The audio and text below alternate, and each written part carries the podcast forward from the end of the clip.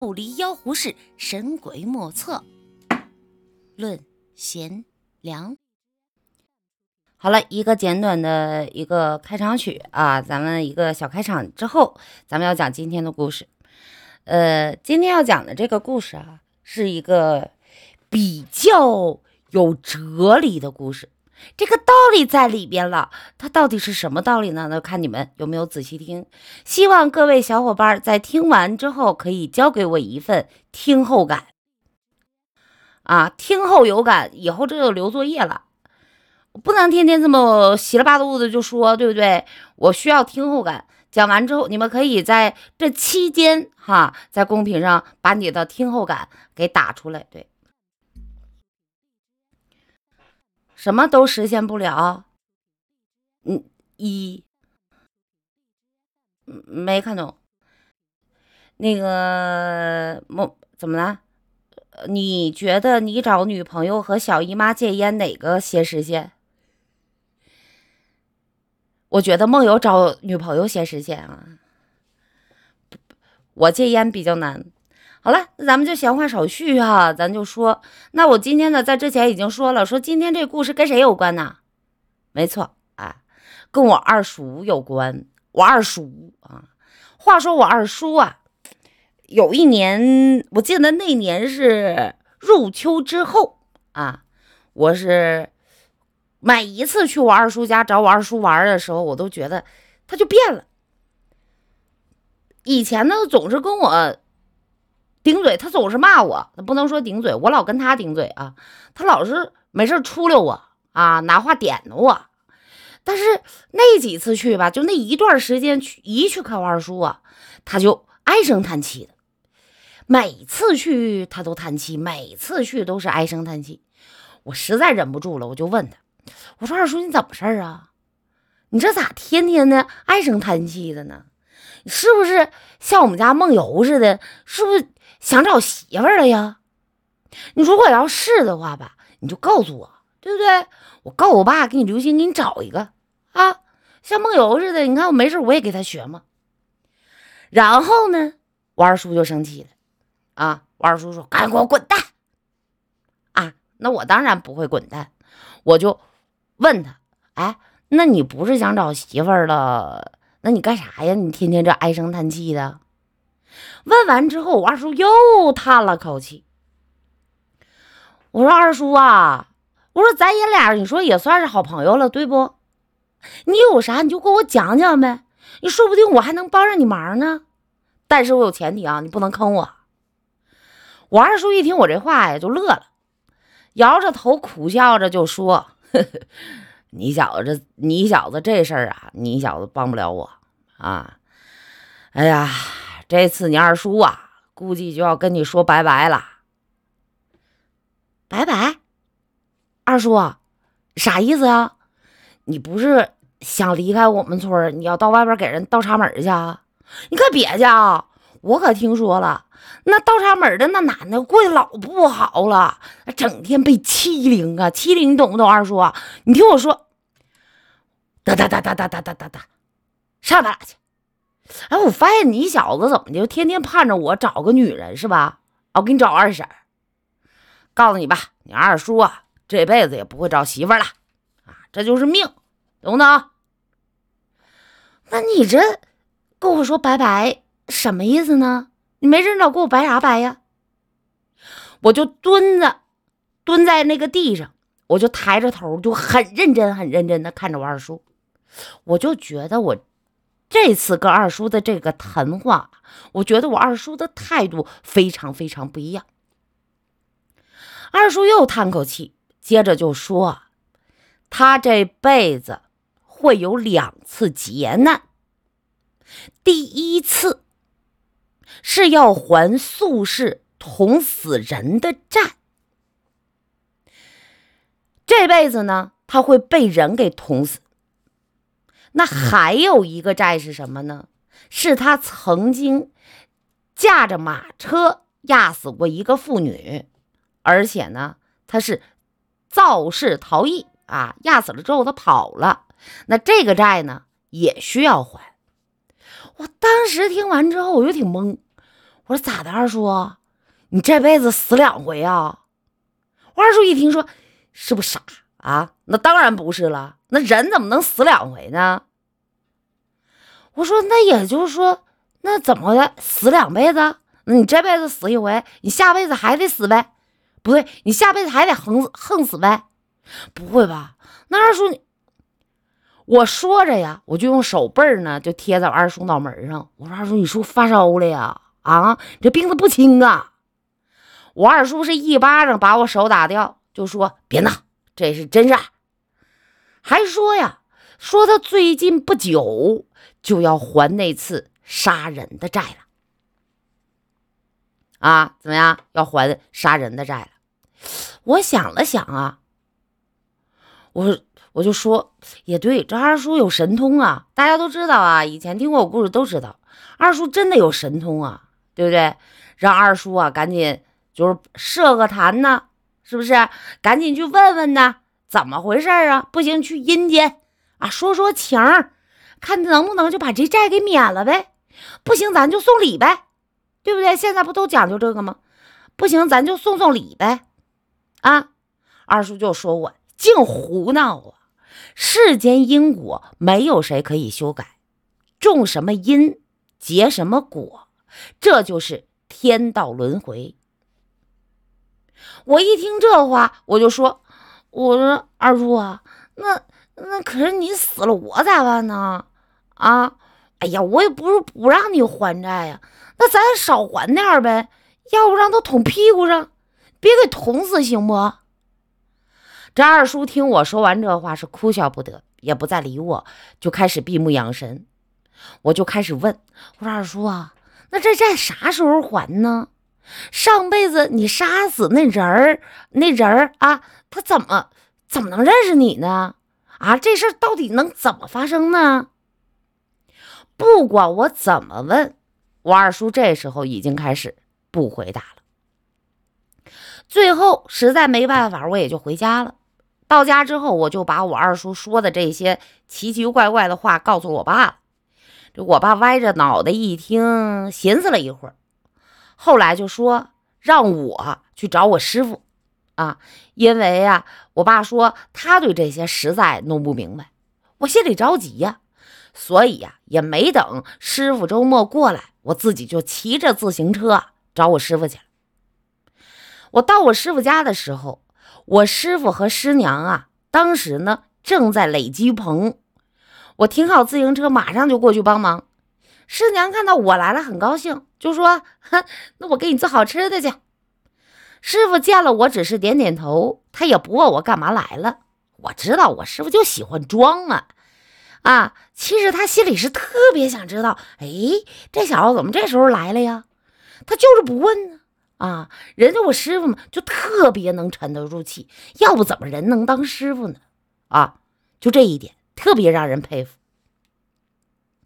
等着鸡棚子垒好了，洗完手坐下喝茶的时候，我实在是忍不住了，我就把我二叔跟我说的事儿是一五一十的就告诉我师傅了。我就想求我师傅给帮帮忙，看能不能帮二叔躲过这次劫难。师傅听完之后很惊讶呀，说：“我二叔竟然能算出自己的劫难，真的了不起呀！”还说以前呢小看我二叔了。你这二叔啊不简单呐！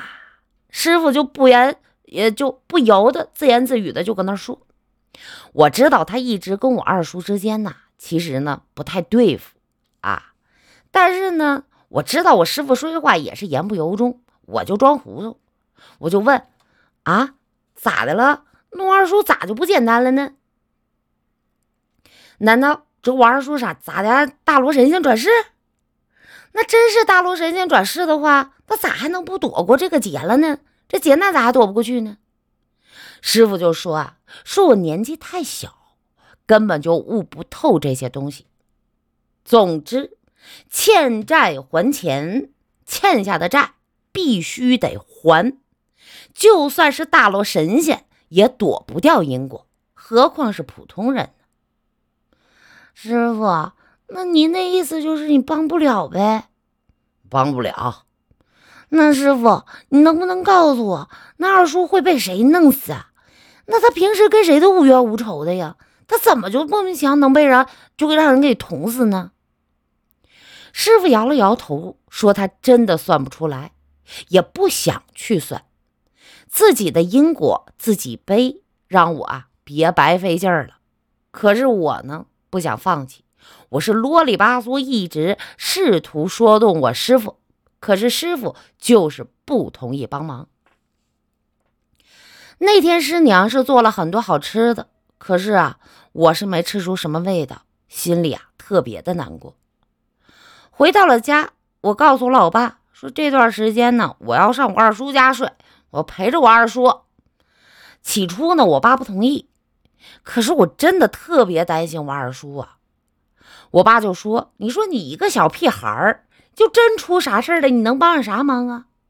我说，那我起码我自己跑得快呀，对不对？我可以喊人啊。我爸被我是软磨硬泡，最后总算是答应了。从那天开始，我就住在了我二叔家。白天我得上学，一放学呀，我就往二叔家疯跑。也是在那次，我才知道我对二叔的感情很深。我受不了二叔突然离开我，我必须拼尽全力的去保护他。就在第五天晚上，啊，我在那睡第五天了。那天晚上，我睡得正香呢，我突然就惊醒了，然后我就看见我二叔啊坐在坛桌前，坛桌上点着香。这时候，我就听见一个声音说。安排好后事吧，明晚一个叫郭钩子的会来取你的命。那个声音啊是个男的，嗡嗡作响的那种。二叔合掌点点头，然后就爬到他的那张床上去睡了。我马上就坐了起来，我就跟二叔说：“二叔，我带你跑吧。”二叔被我吓了一跳，这孩子还没睡啊！二叔啊，我带你跑吧，我让那人找不着你。行了，混小子，可别胡诌了。躲得了初一，躲不过十五，该来的保准都得来。另外呀，哎呀，你明天回家去吧，啊，别来我们家住了，我不需要你陪。这事儿啊，也不能跟别人说啊，记住没？我撇了撇嘴，躺下假装睡了。其实我根本就睡不着。第二天，我就把这事儿全都告诉了我爸。那我爸也担心呢，就找了几个堂叔商量。他们一致决定，晚上啊潜伏在二叔家，看看究竟会发生什么事儿。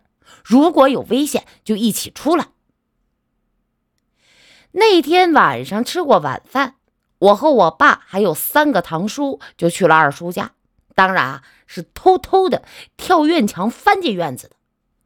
二叔屋里的灯是一直亮着，我们是慢慢的走到窗户底下，往里就看到我二叔坐在坛桌下，似乎一直在念经。这一看我二叔没啥事儿，我们就退回了暗处，就搁那儿静静的观察院子里的动静。大约能过了三个小时左右吧，村里的狗啊，有几个就叫起来了。不久，一条黑影突然就从外边跳了进来。我心说：“哎呦，真来了呀！”我就想催促我爸和几个叔叔赶紧去抓那人啊。我爸似乎猜到了我的想法，用手按了按我，叫我别乱动。就见那人呢，是蹑手蹑脚走到了二叔的窗户下边，然后就探头往里看了一会儿，接着就走到门前，伸手试着轻轻碰了碰。没想到这二叔的屋门根本就没插，门被他这么一碰，吱呀一下就开了。我急得马上要站起来，这时我突然听到二叔说话了：“你。”是郭钩子吧？黑影愣了一下，站在门口一动不动，一会儿才问道：“你，你怎么知道我叫郭钩子。我素世捅了你三刀，要了你的命啊！这辈子要还债，来吧，快动手吧！二叔说话是不紧不慢，我心想：哎呀妈呀，这是疯了吗？啊，真不怕死，是真是不怕死啊！啊，哼，素世，我不懂。瘸子，你怎么不问问我为啥要杀你啊？黑影人是冷冷的问道：“哎，问不问都一样，都是因果。那是我杀你，这是被你杀，注定的。动手吧。”那个人是沉默了一会儿，我这会儿是实在是按耐不住了，不由自主的就站了起来。我爸和我叔也是过于注意那个人影，也没留意我，于是我就慢慢的走到那人后边去了。我就想悄悄走到他身后，然后用力的扑倒他。当我几乎快要走到他身后的时候，那人突然开口说：“算了，如果我这辈子杀了你，下辈子你又会找我报仇吧？我一样不得好死，对吧？哎，算了。”说完，他突然举起那把明晃晃的刀，对着二叔的屋门是拼命的砍了三下，然后扭头就走。他一转身看见了我，我们俩同时吓了一跳。但他随即恢复了镇定，快步走到院门后，拉开门栓走了出去。我爸和我那几个叔叔啊，这时候才缓过神儿，一起冲出来想去追那个人。二叔从屋子里喊住了他们，说：“哎，算了。”二叔躲过了这一劫，真是谢天谢地。那这事儿过了不久之后，我就求我二叔告诉我原委。二叔说呀，他也是查了才知道，那个杀他的人呢，是以前一个女客户的丈夫。因为二叔当时看八字啊，说的太直接了，导致人家两口子啊离了婚了。这个男人呢，就一直怀恨在心。经过多方打听，就找到了我二叔，是想杀了二叔之后自己自杀的。后来呢，我就把这事儿呢也告诉了我师傅，他瞪大了眼睛叹息道：“哎，冤冤相报何时了？”如果世间的恩怨都可以这样解决，那就天下太平啦。好的，那这个呢，就是一个关于宿世的这种呃因果吧，这样的一个故事。那我讲这个故事的时候，我想到了一个非常经典的一部电影，我相信你们也看过啊，啥呢？《大话西游》，你们还记得吗？菩提，菩提老祖跟那个孙悟空有一段戏啊，有一个就是有一个这种宿世因果的，你忘了吗？你欠了我三刀啊，然后来世我啊，我欠你三刀，你砍我三刀啊，不怎么的，然后他就怼了他三拳，好像是，反正就是那意思吧。你们记不记得这就就那个就那个片段？扎葡萄三刀，对对对。扎葡萄三刀，然后他说要还给葡萄三刀啊，所以呢，就就是就是我就是讲这个故事的时候，就看这故事故事的时候，我就想到了这一段啊。还有呢，其实这段故事啊，给人其实你仔细想，启发还是挺大的。其实不见得真的就是那种不可逆转的因果，因果也是可以去更改的。对吧？你看他上辈子把他杀了，这辈子明明他应该把他杀了的，可是这个人没杀。这人说：“算了吧，算了吧。”但是呢，也算是还了，因为他对着他的门狠狠的砍了三刀，走了。那这个仇呢，就是好像这个宿世的因果也可以就这样的解掉了。还是那句话，你看最后这句话，他师傅说的特别对。冤冤相报何时了呢？是吧？如果世间所有的因果都能这样解决，那真的就是天下太平了。所以还是要人呢还得多多行善，才能呃改变一些因果，包括自己的命运，或者是自己遇到的一些事情。嗯，单年华说：“你们有信仰吗？”这一段就别录进去了。好了，这个故事咱们就听到这儿。